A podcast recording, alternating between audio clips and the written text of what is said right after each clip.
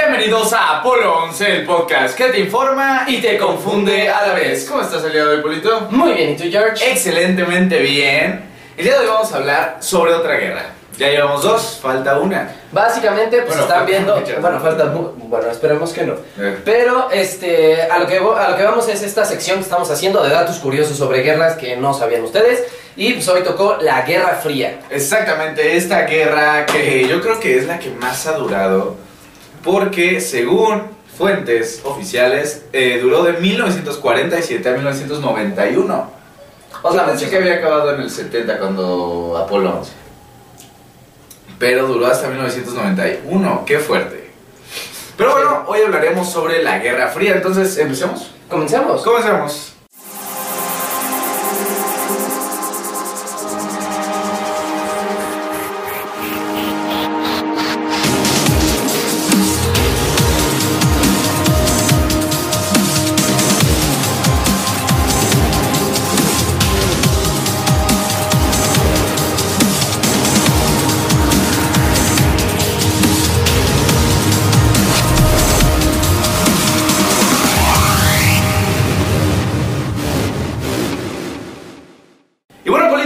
Comencemos con el podcast del día de hoy, la. Guerra Fría.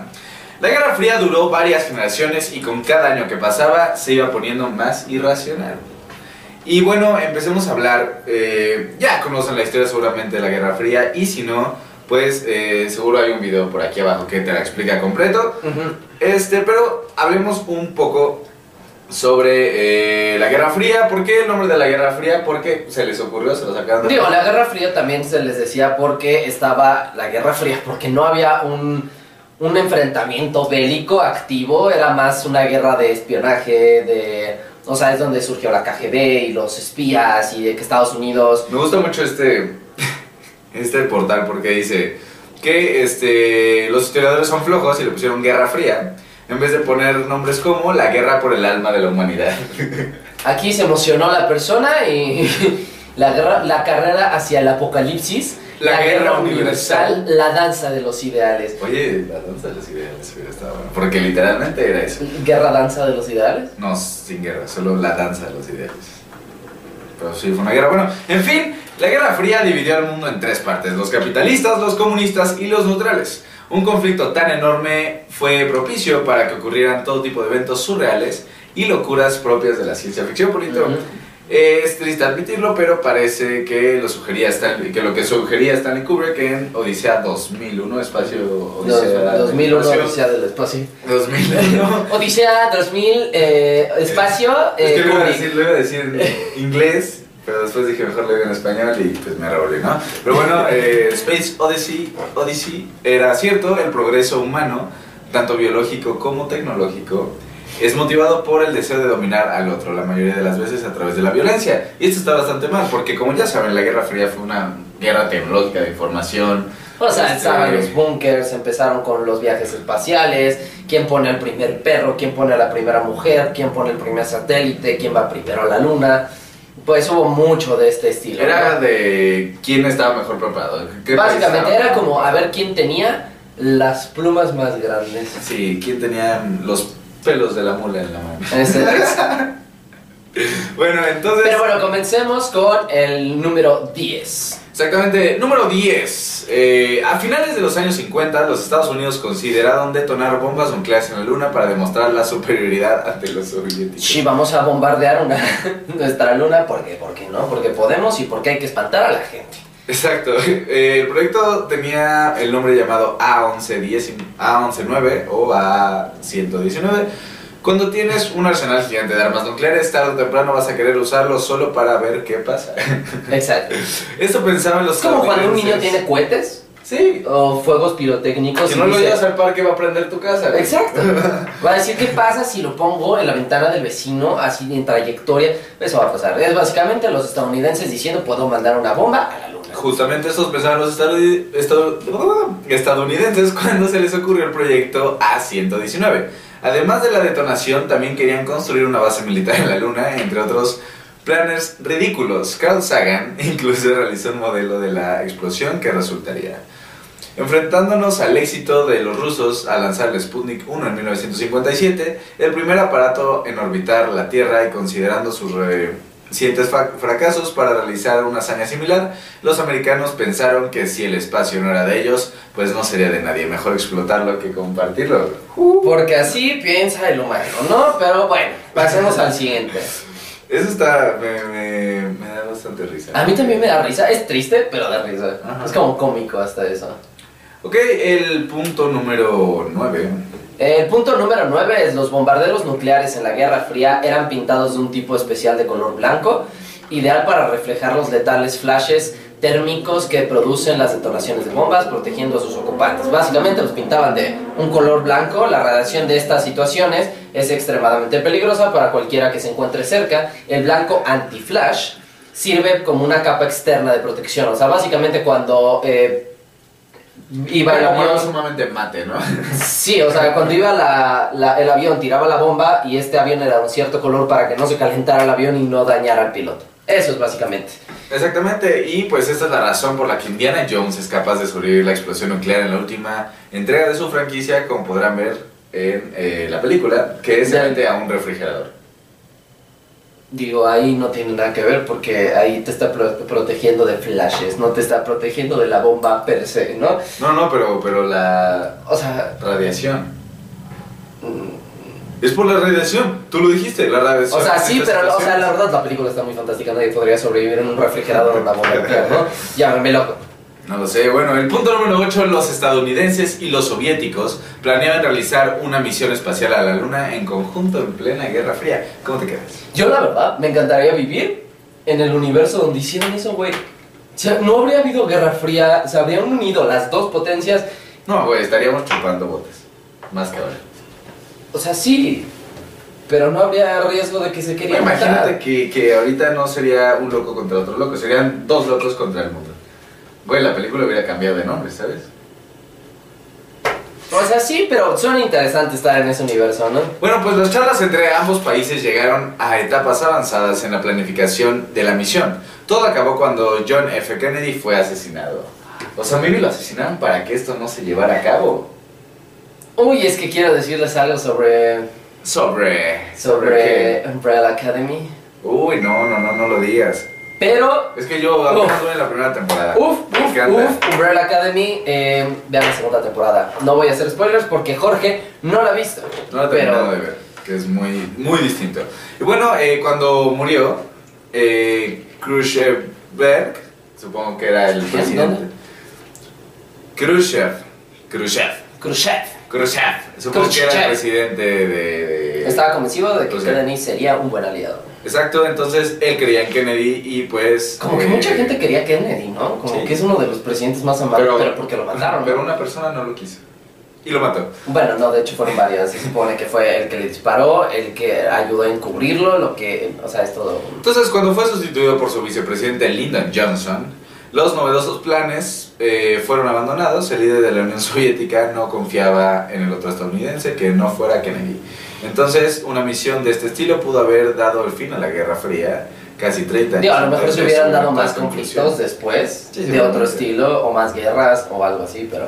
Bueno, número 7. Durante la Guerra Fría, la CIA gastó casi 4 billones de dólares en construir una embarcación con un brazo mecánico gigante que sirviera para recuperar submarinos nucleares soviéticos hundidos. O sea, básicamente hicieron un barco, bueno, invirtieron en el barco, que tuviera un brazo que bajara en el agua y agarrara un submarino, lo subiera y lo pusiera en el barco para saber qué tenía.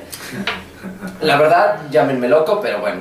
Eh, la misión fue considerada un fracaso. Obviamente. El brazo mecánico falló y solo se pudo recuperar parte del submarino junto con dos misiles nucleares y los cadáveres de seis hombres. Tantos esfuerzos dieron lugar a escasos beneficios. O sea, creo que suena lógico, ¿no? O sea, llámeme loco.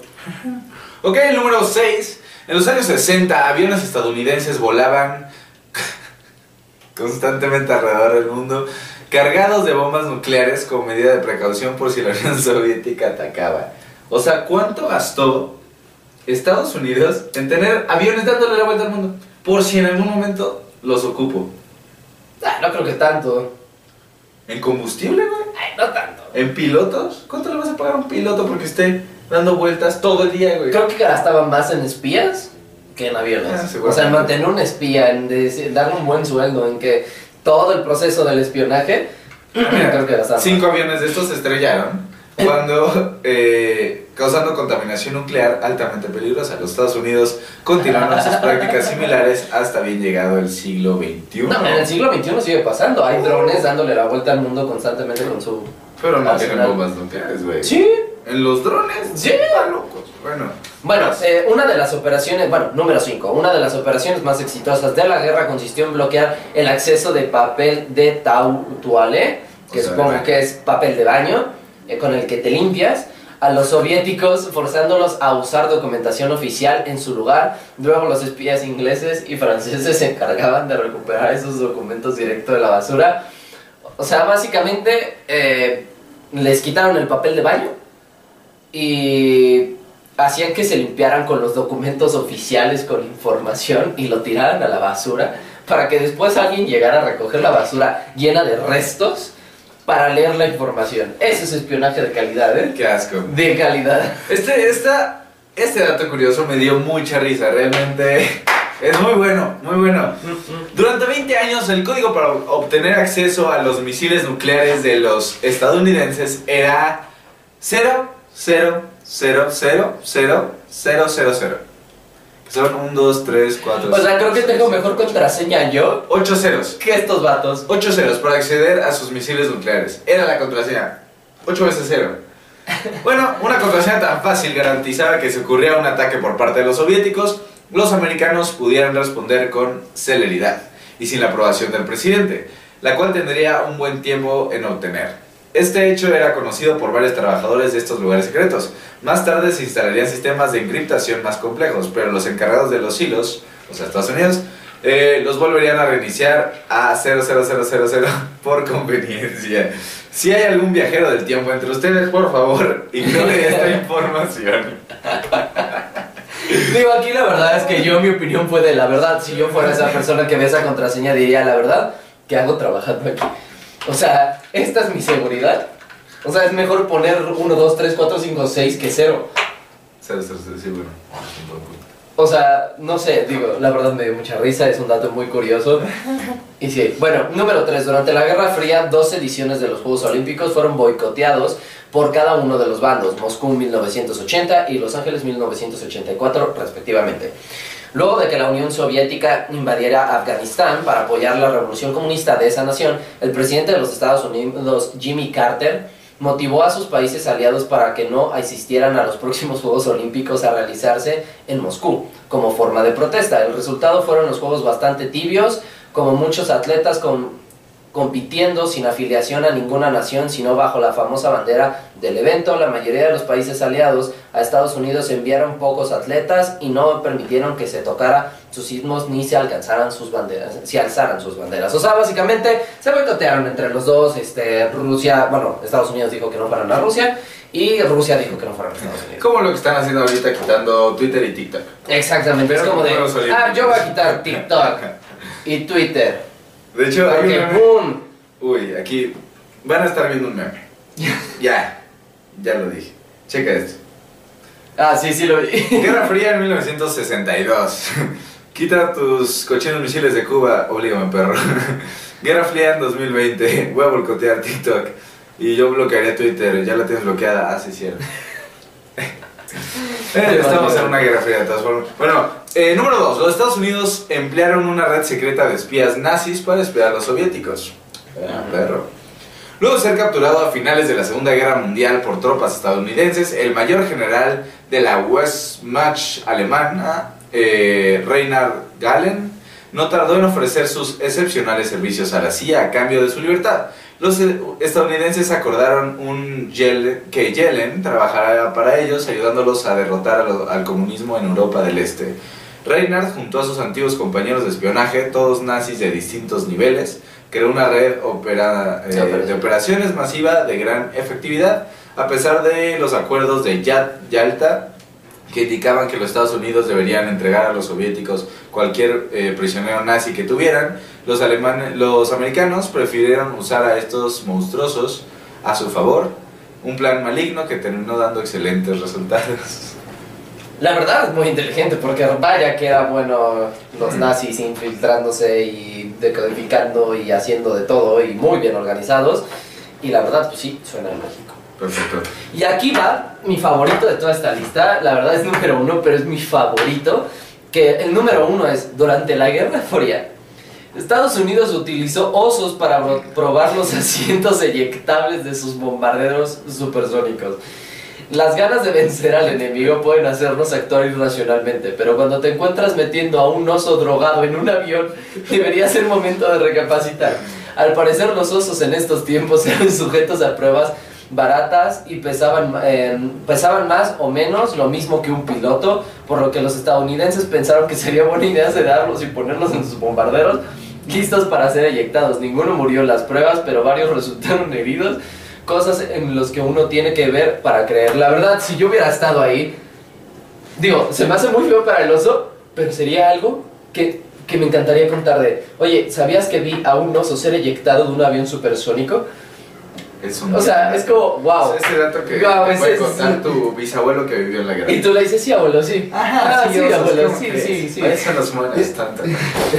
Pero bueno, espero que les haya gustado porque a mí me encantó. Me realmente. encantó. Si les gusta más de este tipo de temas, digo, obviamente ya estamos llegando al fin de la segunda temporada, pero obviamente pueden dejar aquí abajo y en arroba polo11.fm en Facebook e Instagram sus ideas de temas y si quieren ver más de cierta guerra, guerras más antiguas, guerras de los 100 años, guerra de los 100 días, guerras en general y datos curiosos sobre eso o guerras sobre lo que quieran Ajá. o datos curiosos sobre otro tipo de temas, déjenlo aquí abajo también en los comentarios, eh, compartan este video si les gustó, denle like. Si les gustó y saben de alguien que está aprendiendo sobre la Guerra Fría y quiere dar datos curiosos, Mándenle. mándenle el video, por favor. Y bueno, espero que les haya gustado mucho. Recuerden seguirnos en arroba polo11.fm en Instagram y en Facebook. Y bueno, yo creo que ahora sí es todo, Polito. Mi nombre es Jorge Oldán. Mi nombre es Paula, ¿no? Y esto es Apolo 11.